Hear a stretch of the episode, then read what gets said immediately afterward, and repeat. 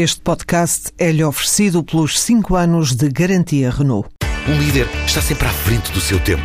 Em alguns casos, 5 anos. Qualidade Renault. 5 anos de garantia ou 150 mil quilómetros em toda a gama.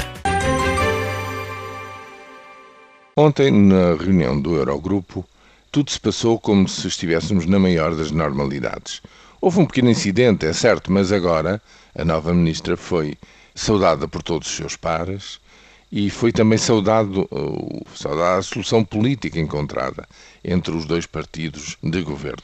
Como se tudo já estivesse pronto e acabado, no essencial, tudo está ratificado a nível dos credores que nos assistem do ponto de vista financeiro e, portanto, só há aqui um pequeno pormenor, coisa pouca, que é pura e simplesmente o Presidente da República ainda não se ter pronunciado e não ter decidido. Parece que as alternativas que ele tem, no entender todos, é, são nulas. No fundo, ele tem que dizer que sim esta solução e ponto final. A partir daqui, eh, no fundo, o que todos esperam é que não haja mais incidentes até ao fim do programa de assistência, em primeiro lugar, em segundo lugar, começa a haver os primeiros sinais de uma nova discussão entre o governo e a Troika sobre o ritmo de redução da despesa permanente do Estado.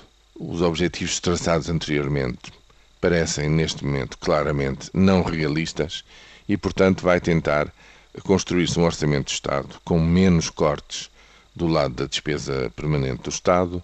É essa a negociação que está pela frente nas próximas semanas eh, veremos o que é que isto tudo isso dá, mas para já, quanto à reação possível da Troika, é preciso dizer que uh, aqui as posições vão se diferenciando. Eu não digo extremar, mas vão se diferenciando.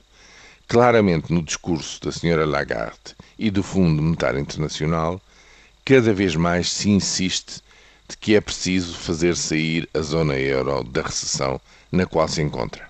Ou seja, é preciso voltar ao crescimento económico e é preciso voltar à criação de emprego, nomeadamente emprego juvenil. Essa é a prioridade para o FMI. Até que ponto é que isso vai influenciar a posição da Troika nos diversos programas de estabilização? Veremos proximamente. Mas para já é perfeitamente claro que o equilíbrio entre a responsabilidade fiscal e orçamental, por um lado, que significa contenção dos déficits, redução das dívidas, e por outro, a necessidade de fazer de novo subir o produto interno bruto nos países da zona euro e na Europa no seu conjunto, com criação de emprego, parece claro que essa relação e esse equilíbrio está a mover-se no sentido dos segundos elementos desta equação.